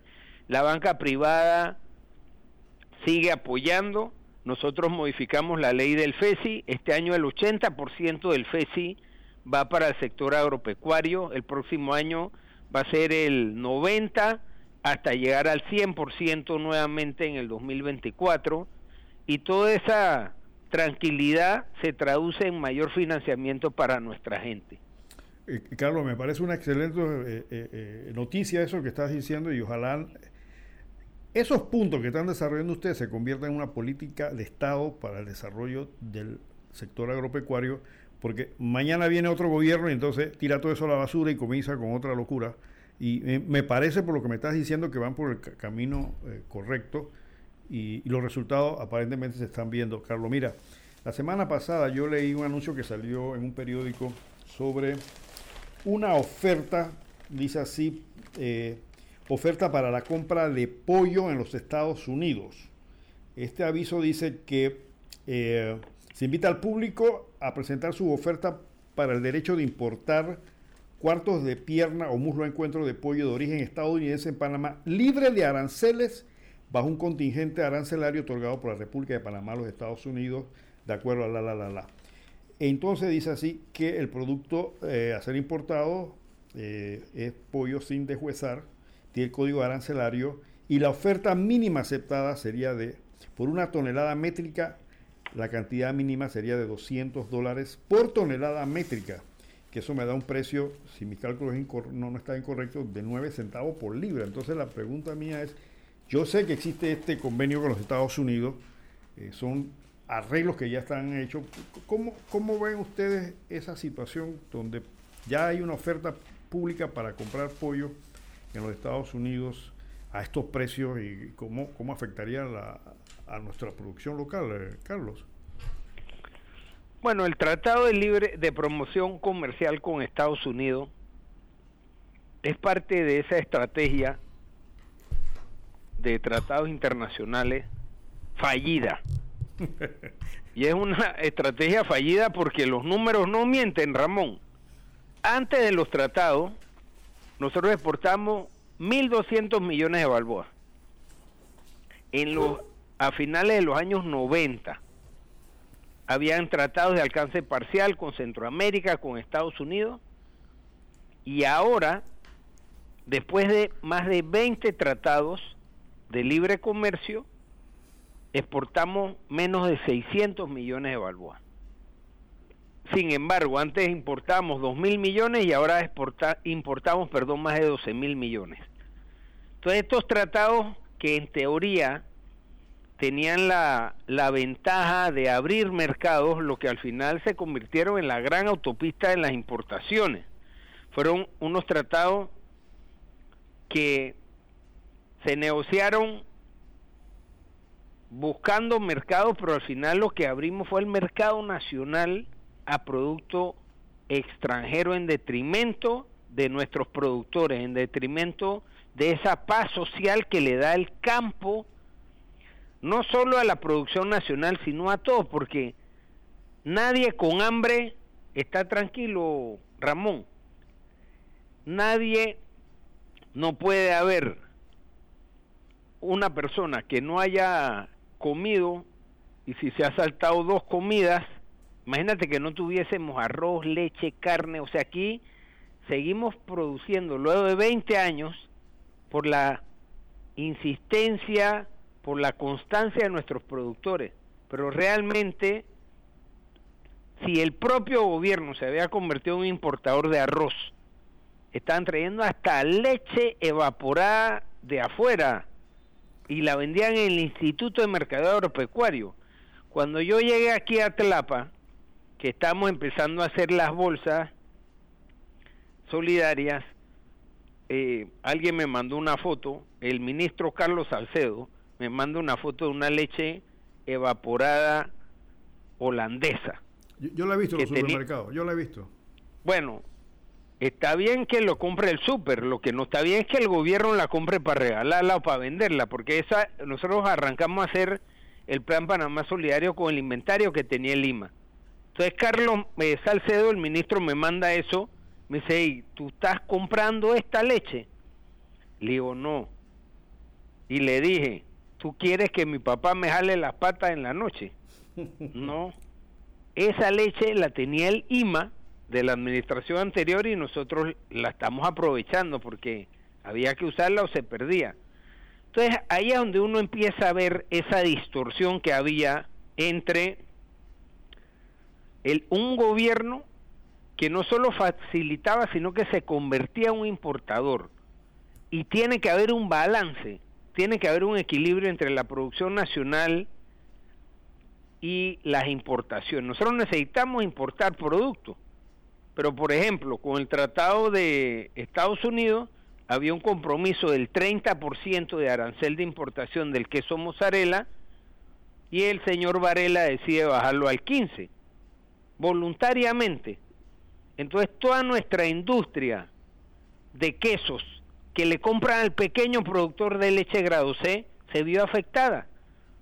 Y hoy en día la mayoría de las franquicias utilizan queso mozzarella todavía importado, pero nosotros lo primero que hizo Cortizo cuando llegó en el primer consejo de gabinete fue devolver al 30% el, ese arancel de importación que era el compromiso con el tratado. Es decir, nos habíamos ido más allá de lo negociado en perjuicio de nuestra industria. Eso ha cambiado. Yo siento que lo más importante es que el presidente Cortizo, el ministro Valderrama, el ministro Salcedo y todo el equipo agropecuario tienen una visión clara. Nosotros hemos encontrado situaciones sumamente injustas una de ellas es la balanza comercial con Costa Rica. Correcto. Aquí enviamos menos de 30 millones de balboas al año y cada vez que alguna industria nacional solicitaba una autorización se la negaban. Le encontraban siempre el pelo en la sopa a, a nuestra agroindustria. Pero de allá para acá eso venía en una autopista ellos importaban casi 600 millones de balboas al año. Y ahora mismo, desde hace más de un año, tenemos la frontera cerrada porque, así como ellos se habían puesto exquisitos en, en tema de tecnicismo, nosotros encontramos uno. Y gracias a esa acción se ha incrementado la producción de leche en Panamá. Yo, lo vi pataleando por ahí casualmente con esas restricciones. Y tienes razón, Carlos. Yo, yo encuentro en, uno de estos supermercados que venden al, por mayor platanitos de Costa Rica. Yo, yo, me, yo me pregunto, pero si nosotros, platanitos fritos de Costa Rica. venden pisbaes, pisbaes en, en, en, frasco de, de, Costa Rica. O sea, una enorme cantidad de productos costarricenses y tienes razón. No, no hay para aquellos, aquellos oyentes que, a veces no entienden esto, cuando el ministro habla de balanza de pago se refiere a importaciones contra exportaciones. La idea es que si tú le vendes a un país algo, tú por lo menos eh, también eh, ellos te compran a ti algo. Pero con Costa Rica no ha pasado así. Y cuando el ministro dice que le encuentran el pelo en la sopa es que para poder importar un producto tienes que tener ciertos requisitos. Entonces buscan, como dice él, el pelito en la sopa, decirle no, no, no, este no, no, este no va a pasar porque aquí le faltó una algo y entonces te lo paran, pero los de ellos sí entran para acá en cantidades, ¿no? Y eso, eso es cierto. Ahora, tenemos una enorme cantidad de tratados de ese tipo, señor ministro, y, yo me tomo la molestia a veces de revisar un supermercado y ahí hay galletas, dulces, caramelos, eh, vegetales, de afuera en una enorme cantidad, incluso de China, con nombres latinos, pero... bueno, ojo, con, con China nos ha ido mejor. ¿Ah, sí? Sí, porque no es un tratado y como China necesita tantos recursos, eso sí debo reconocerlo, es, en una sola vía. Es decir, nosotros le hemos mandado carne de res, debe estar pronto por aprobarnos cerdo, que sería un gran mercado enorme, el más grande del planeta, y también pollo. Y claro que traen, nosotros tenemos una fuerte colonia china y ellos requieren sus productos, pero eso Ramón no le pega a la producción nacional. En, en cuando Panamá entró en la OMC, definió unos productos sensitivos para la economía nacional, que el presidente Cortizo ha añadido dos que no estaban, el café y la carne de res. Pero ahí están, por ejemplo, los lácteos, están los granos, está el arroz, está el azúcar, está el tomate, está la cebolla, la papa, y lo que busca eso es que eso es lo que producimos mayormente en nuestro país. Ahí es donde hay que concentrar las energías. Si vamos a encontrar pelo en la sopa, busquémoslo ahí. Yo siempre pongo el ejemplo de, por ejemplo, eh, la, la aceituna, las aceitunas que vienen de Grecia, aquí no producimos aceituna. Lo que hay que ver es que vengan sin representar un riesgo a la salud humana. Ahora, si viene un arroz de, de Guyana, de Surinam, de Brasil, de para pongamos atención, porque si se nos va la mano dejando que entre ese arroz, le vamos a hacer daño a los 1.411 productores que tenemos en Panamá. Y de hecho, muchos que producen arroz de subsistencia. Entonces, ahí es donde tiene que haber ese balance, una coexistencia entre el comercio y el sector agropecuario que pese a las dificultades, Ramón, yo siento que la estamos encontrando en, en este gobierno. Nosotros Estamos en comunicación constante también con el sector del sindicato industriales, con la Asociación Panameña Exportadores, con la Cámara de Comercio y con los gremios de productores, con Anagán, eh, con las cooperativas. A todos los escuchamos, buscando ese balance y sobre todo tenemos que ponerlo en la camisa de Panamá si a Costa Rica le duele lo que estamos haciendo, bueno, lo siento mucho. Históricamente han abusado de esa relación y de esa buena fe que tenían con nuestro país y ahora nos tocó ponernos la camisa a nosotros. Y los productores así lo reconocen. Yo estoy seguro que al final del camino vamos a encontrar una avenida que sea mutuamente provechosa tanto para Costa Rica como para nuestro país. Y si de aquí tenemos agroindustria y queremos enviar para allá productos, Entonces también que nos las aprueben en forma expedita como tradicionalmente se lo hacían acá en Panamá. Ahora nos estamos tomando un poco más de tiempo, sin embargo estamos en conversaciones, pero tiene toda relación, en este caso entre países, tiene que ser de derechos y obligaciones, de, de beneficios y también de alguna concesión que se dé. Pero no puede ser que nosotros mandamos 30 millones y de allá para acá venían 600. Eso no lo aguanta nadie. y ellos ya, yo siento que lo han entendido y, yo estoy convencido que de aquí en adelante vamos a tener una relación mucho más armónica con ese socio comercial tan importante y vecino eh, nuestro. Eh, Carlos, en relación a las certificaciones de mataderos para efectos de la exportación de carne, eh, tengo entendido que hay muy pocos eh, mataderos certificados para esa situación o cómo andamos en ese plan, Carlos. Bueno, para Estados Unidos estamos en un proceso de, estamos ahora mismo tomando muestras de residuos tóxicos en la carne. Eso es un periodo un poquito largo que demora 12 meses, pero ya arrancamos. Luego que después de más de 30 años pusimos a andar el laboratorio de toxicología en el MIDA. El doctor Concepción Santos Sanjur, en medio de la pandemia, puso a andar el laboratorio, lo cual demuestra que era falta de voluntad y no tanto de recursos, porque ahora mismo no es que tengamos muchos recursos.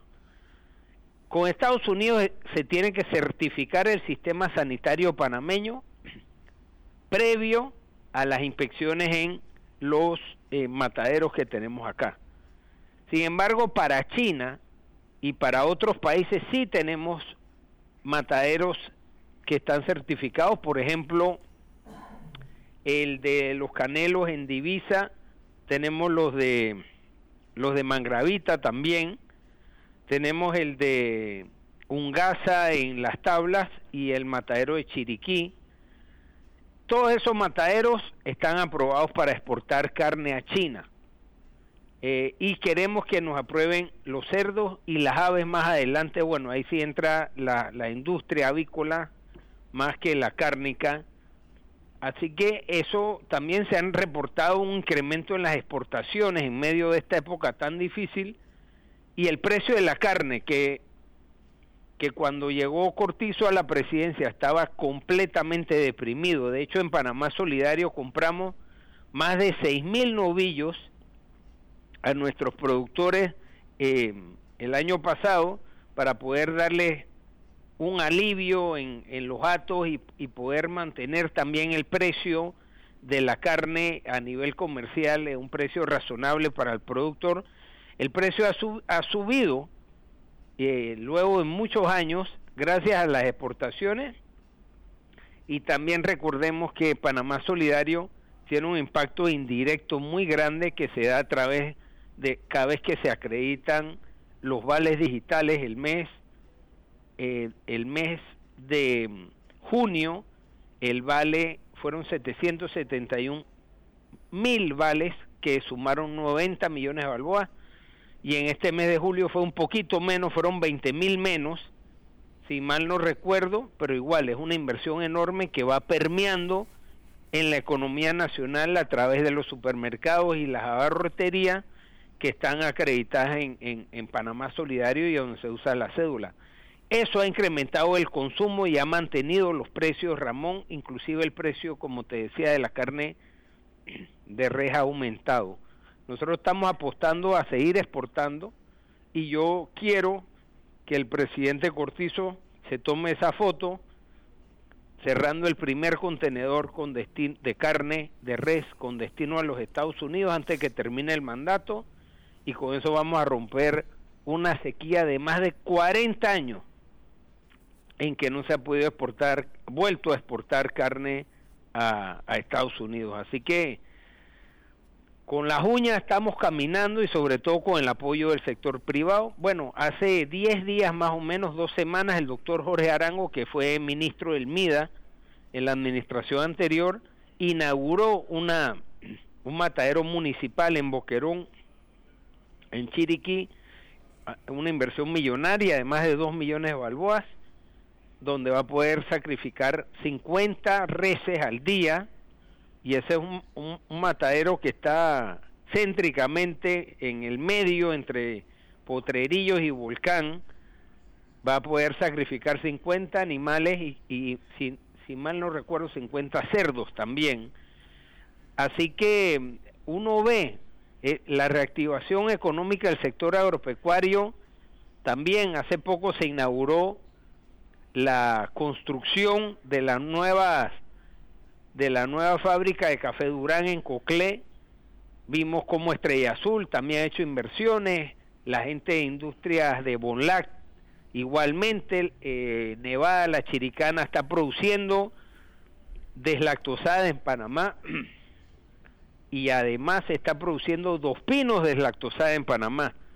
Eh, esa planta es propiedad de la empresa Dos Pinos y, y bueno, han invertido en una línea de deslactosada y estamos produciendo dos pinos por primera vez en nuestro país se ve cómo va avanzando el sector, la cooperativa de productores de leche de, de Panamá, Coleche, está invirtiendo 10 millones de balboas en una planta nueva de alimentos y eso todo va permeando, Ramón. Eso es lo importante, sobre todo teniendo claro que el fertilizante número uno del sector agropecuario es la confianza.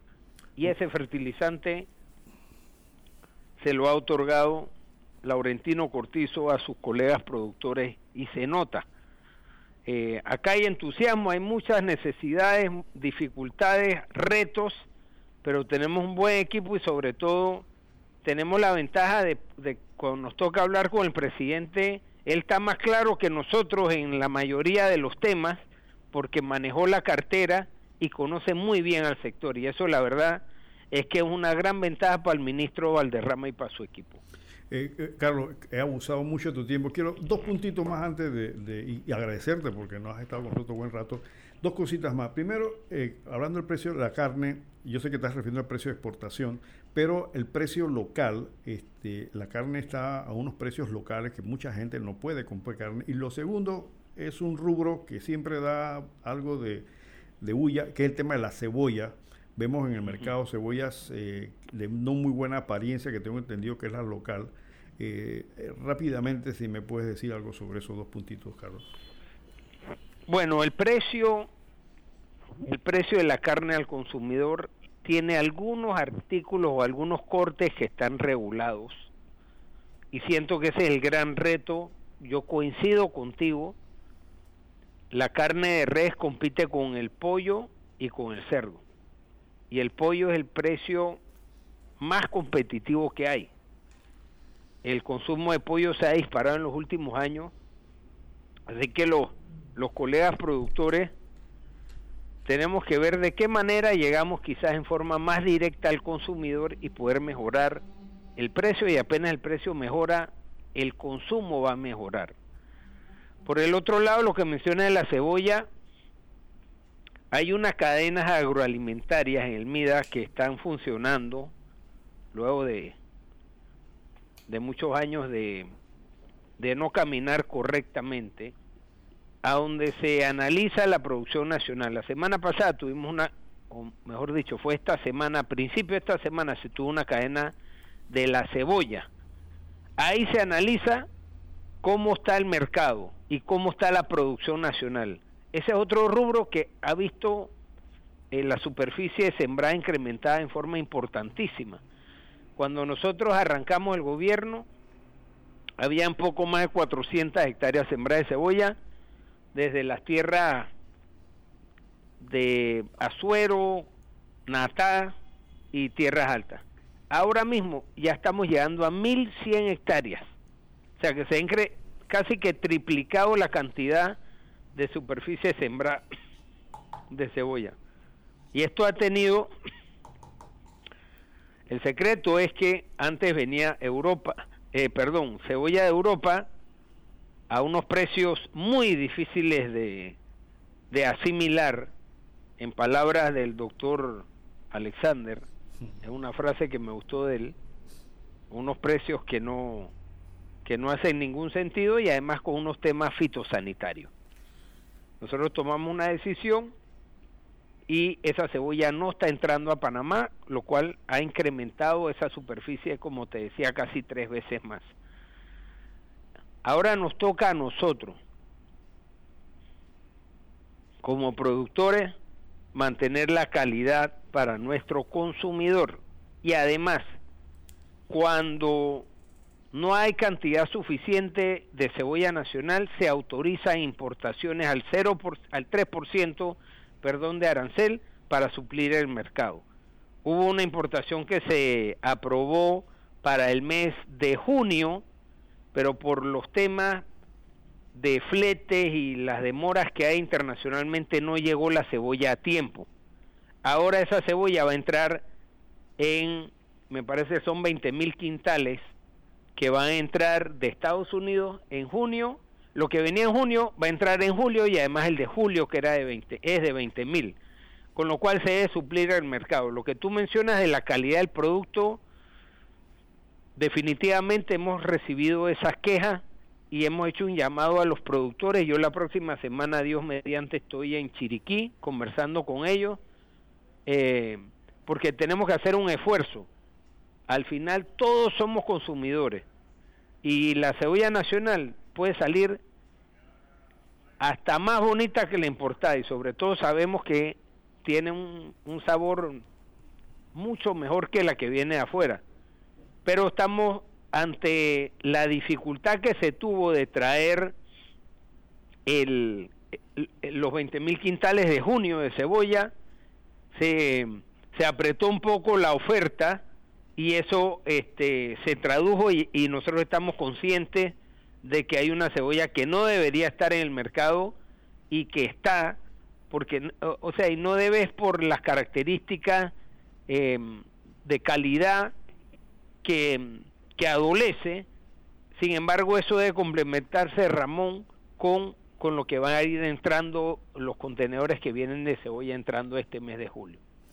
Bueno, eh, Carlos, yo te quiero agradecer tremendamente que has estado una hora con nosotros. Creo que hemos abusado de tu tiempo. Se nota que todavía estás eh, recuperándote de la dolencia. Eh, quiero agradecerte tremendamente. has, has, ilustrado bastante sobre el tema este y yo espero que eh, estos puntos de vista positivos se sigan manteniendo porque creo que el agro eh, requiere, y yo lo comentaba en el programa y creo que eh, gracias a tu colaboración en el gobierno, así como de otros funcionarios del Ministerio de Agricultura, podemos lograr que nuestra agricultura se haga sólida y próspera.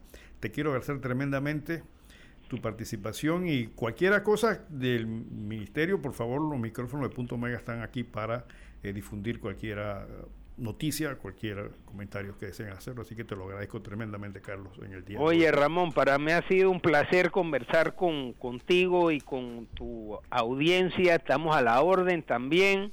Hay un montón de temas.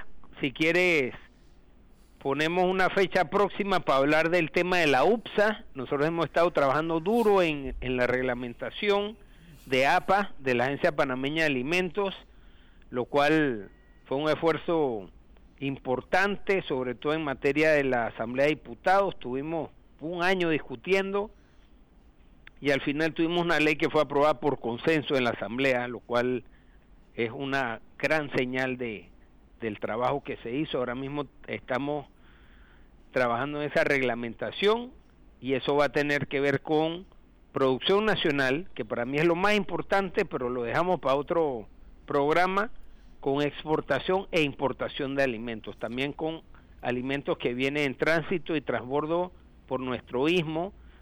Estamos muy contentos, es un trabajo monumental que ha hecho un gran equipo y pronto debemos tener la reglamentación publicada. La APA nace a partir del primero de octubre de este año, así que tenemos poco tiempo, pero estamos trabajando con mucho talento y muchas ganas, sobre todo para para que sea un proyecto exitoso de, la administración Cortizo. Nuevamente gracias a ti por la oportunidad y, y bueno, igual estamos a, tus órdenes acá en, en el MIDA, en Panamá Solidario y en Merca, que es otro tema que podemos hablar más adelante con mucho gusto. ¿Cómo no, viceministro? Eso ya es un compromiso. Ya saben nuestros oyentes, próximamente tendremos al ministro hablando sobre estos planes. Fijaremos una fecha y aquellos eh, gremios o personas interesadas porque vayan afilando su eh, lápiz para aprovechar al ministro cuando esté con nosotros. Gracias, Carlos Roñoni, viceministro de Agricultura, con nosotros hoy en Punto Mega. Hasta pronto y muy agradecido, Carlos.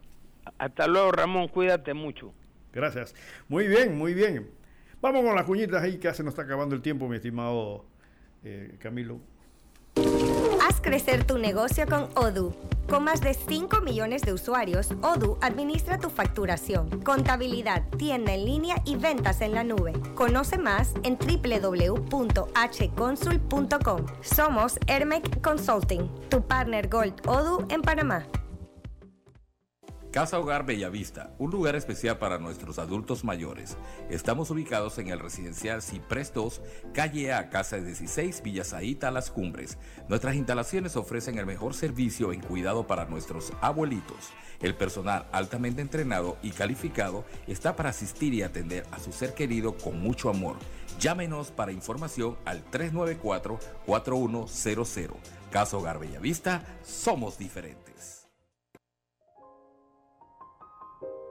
El ecoturismo en Panamá puede incluir una amplia gama de ofertas desde chozas ecológicas de 5 estrellas de lujo con vistas al Caribe, hasta centros para acampar en los grandes parques nacionales de Panamá. Una biodiversidad de primer orden a nivel mundial. El nuevo Museo de Diversidad Biológica diseñado por Gary y la proximidad a otros importantes ecodestinos que refuerzan la oportunidad de Panamá en el ecoturismo. Panamá cuenta con todos los recursos naturales para el desarrollo de un turismo ecológico de calidad Nuestras posibilidades se amplían aún más si conjugamos un binomio entre el turismo ecológico, científico por su riqueza en flora y fauna en zonas aptas para estas actividades. La observación de aves, tanto locales como migratorias, es uno de los tipos de investigación científica más comunes en nuestro país. El turista que visita un destino con atractivo ecológico es un turista de alto nivel de ingreso y capacidad de gastos, lo cual significa que demandará mayor cantidad de servicios de alta categoría. Panamá cuenta con 49 parques naturales, reservas y refugios, incluyendo 5 parques nacionales a menos de 2 horas de la ciudad de Panamá. Tenemos tremendas oportunidades para el desarrollo del ecoturismo aquí, gracias a nuestra ubicación única como puente entre las dos costas del norte y Sudamérica, así heredando uno de los ecosistemas más complejos de esta tierra. Panamá es un país extremadamente bello con una diversidad ecológica amplia. Hay tremendas oportunidades para el desarrollo del ecoturismo aquí, sin necesidad de hacerle daño a nuestro ecosistema. Soy Jimena Mendoza desde Punto Mega. Hasta pronto. Donde quiera que te encuentres, nosotros te acompañamos. Somos Radio Ancon. Señal donde estés. Por tu comentario, sí es verdad, el, turismo ecológico eh, rinde mucho más frutos que otros, así que ahora que estamos necesitando activación económica, bueno, nos queda muy poco tiempo, se quedaron unos temas. Para la próxima semana vamos a ver el tema de lo que está pasando con el diálogo del seguro social. Eh, vamos a ver todavía qué pasó con Panama Port y ahora vemos que el señor presidente se encuentra en Estados Unidos eh, haciendo unos arreglos previos para un negocio de un, un gas, gasoducto en Panamá. Eh, ese tema del gas evidentemente que involucra, hay que poner un poquito de atención porque aquí hay intereses económicos muy fuertes en relación al tema del gas. Eh, y ah, mm, próximamente creo que eh, en un término perentorio las plantas termoeléctricas tendrán que eh, variar a gas natural. Entonces, lo que no queremos es que, lo que no debemos querer es que Panamá se convierta en una sinarquía, es decir, que los gremios económicamente poderosos sean los que controlen este país. Panamá es muy pequeñito, Panamá tiene sus recursos, esto hay que manejarlo de manera muy eficiente y con mucha responsabilidad. También el señor presidente nombró una comisión para ahora negociar el contrato con la minera de cobre. Eh, hay allí viejos eh, funcionarios del gobierno que participaron incluso en la negociación de los tratados Torrijos-Carter, que deben tener la experiencia de saber cómo en aquella época se luchó para lograr la devolución de los territorios y la soberanía nacional. Ahora también al negociar con estas empresas debe existir el mismo criterio. No que se olvide de lo que dice el bendito escudo pro mundo y beneficio, porque aquí todo, todo el mundo se agarra de eso, el beneficio para todo el mundo menos para nosotros. Y con ese cuento de la eh, seguridad jurídica, porque vi una, manifestación de la compañía donde hablaba y mencionaba sobre el tema de la eh, comunidad, eh, perdón, de la seguridad jurídica, que quiere decir que tenemos que atenernos a las leyes que establecen. O sea, las leyes se aplican siempre en este país cuando no nos conviene y la parte moral se deja afuera y, demás. Entonces, yo sí solamente quiero recalcarles eh, a los señores negociadores que recuerden que esta constitución, que ellos, varios de ellos, estuvieron en el momento en que se hizo. Varios de ellos conocen cuál es el fundamento ideológico de esa constitución que quieren eliminar ahora que tiene principios socialdemócratas como nosotros lo hemos mencionado en este programa y que lo vamos a seguir analizando,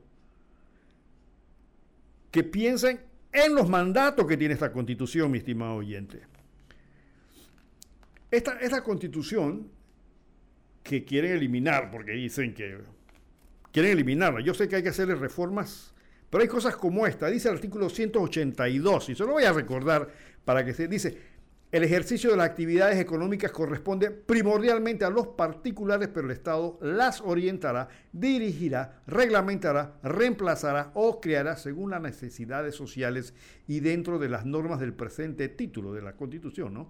con el fin de acrecentar la riqueza nacional y de asegurar los beneficios para el mayor número posible de sus habitantes.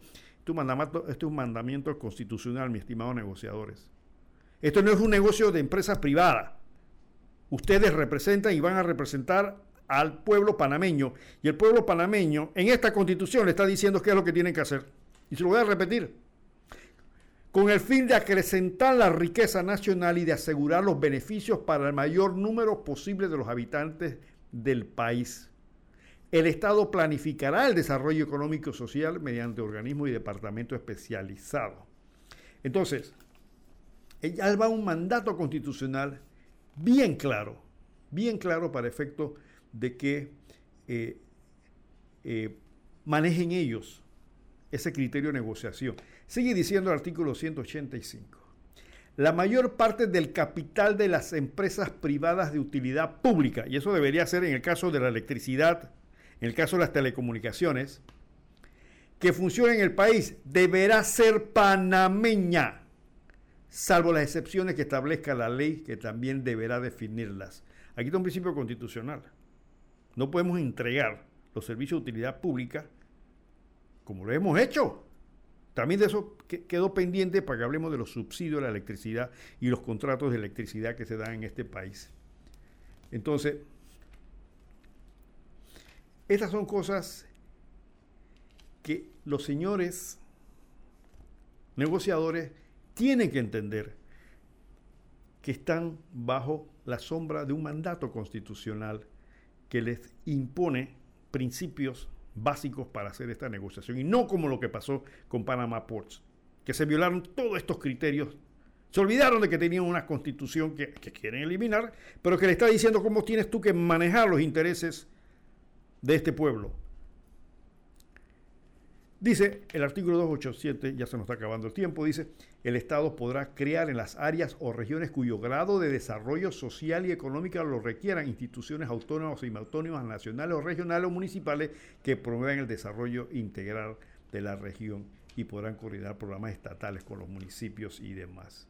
Entonces, mis estimados oyentes, es evidente que cuando estos señores se sienten a negociar, y sobre todo los viejos, y me refiero a los viejos porque muchos de ellos pertenecieron al equipo del general Torrijos cuando se negociaron esto, tengan conciencia de que no van a negociar como una empresa privada, van a negociar en nombre del Estado panameño y el Estado panameño a través de la Constitución le está indicando cuál es el caminito que tienen que caminar.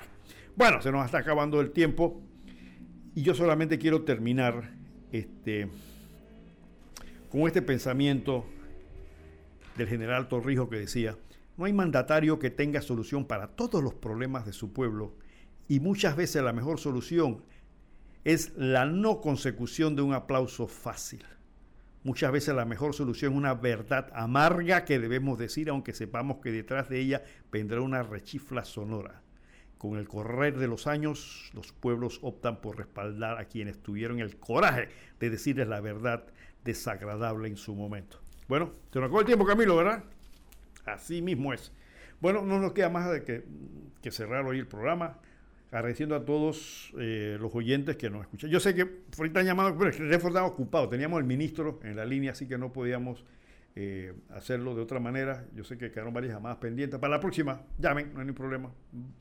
Y recordemos entonces, y les recuerdo a mi pueblo donde la chorrera, hombre, que la chorrera más que voy y llama, y a ti te recuerdo que la vida es como una moneda que hay que saber gastarla a tiempo y con gracia, y no te olvides, pero jamás te olvides, que qué bueno para los gobernantes que el pueblo no piense y regalo un libro que es el mejor regalo que puedes dar. Si el gran arquitecto del universo lo permite, estaremos con usted el próximo sábado, agradeciéndole a Camilo y a todo el personal de Radio Ancón que ha estado con nosotros apoyándonos y diciéndoles hasta el próximo sábado. Suerte y bendiciones.